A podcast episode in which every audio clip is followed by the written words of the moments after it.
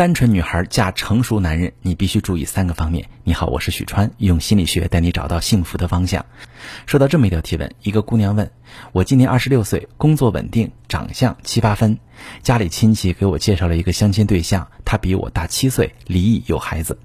男方长相还行，家里呢有几千万资产，家里也同意我跟他交往。本来抱着试试的态度和他相处，发现他对我很好，上下班接我，休息日陪我。因为我他喜欢上吃螺蛳粉，生病了还会夜里给我送药。现在我发现喜欢上了他，我要不要嫁给这个二婚男人？要不要嫁给这个二婚男人呢？你现在考虑的层面太浅了。他相貌不错，家境殷实，这是可以加分的硬价值。他对你很好，给足了陪伴和照料，也愿意了解你，迎合你的喜好，这是可以加分的软价值。但这些都不足以判断你嫁给他之后未来会不会稳定幸福。因为他的硬价值只是他在婚恋市场上的优势，这个优势不单单针对于你，说直白点就是他的个人条件好，选择余地很大，但并不是非你不可。而他目前呈现出的软价值就是对你好，这点有很大的变数。那他可能婚后就变了呢？被你发现有一大堆毛病。女人到底要不要嫁给二婚男，需要考虑下面这三个方面。第一个方面。他上一段婚姻失败的原因，离异过的男人很少会一五一十的跟现在的女朋友说清楚之前的离婚原因，多数是你不问我不说，你问就是性格不合，或者干脆把婚姻破裂的责任推给前妻。可能很多女性朋友不会深究这个问题，尤其是看到对方个人条件还不错的情况下，很容易相信对方是个好人，是失败婚姻的无辜受害者。但现实往往很残酷，这个貌似人畜无害的男人，很可能是因为背叛家庭、家暴等严重问题离婚的，这是你无法承受的隐患。除了这些严重问题，可能还会有一些很难调和的日常问题，比如有的男人不顾家，娶老婆只是为了家里有一个免费保姆伺候他；有的男人脾气暴躁、控制欲强，妻子在家没有话语权。有的男人在婆媳问题上无条件偏袒母亲，让妻子在家里像个外人等等。另外还有一点不得不防：有的男人表面上相亲找对象，背地里对前妻回心转意，还抱有希望；有的甚至再婚了，前妻回头他也会回头。所以别光沉溺在一起玩、一起吃螺蛳粉这事儿上，多跟他做深层次的交流。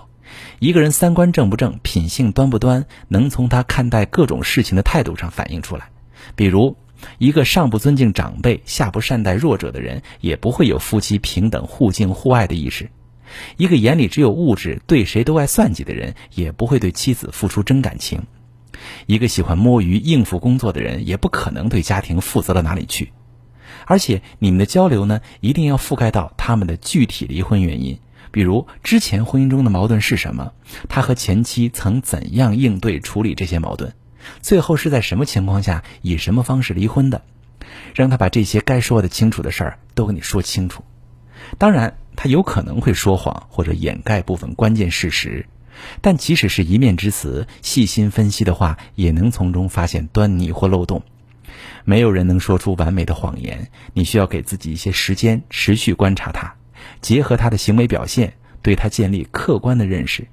别因为对他上头而忽视他的缺点，或者合理化他不好的行为。第二个方面，了解他对婚姻的预期。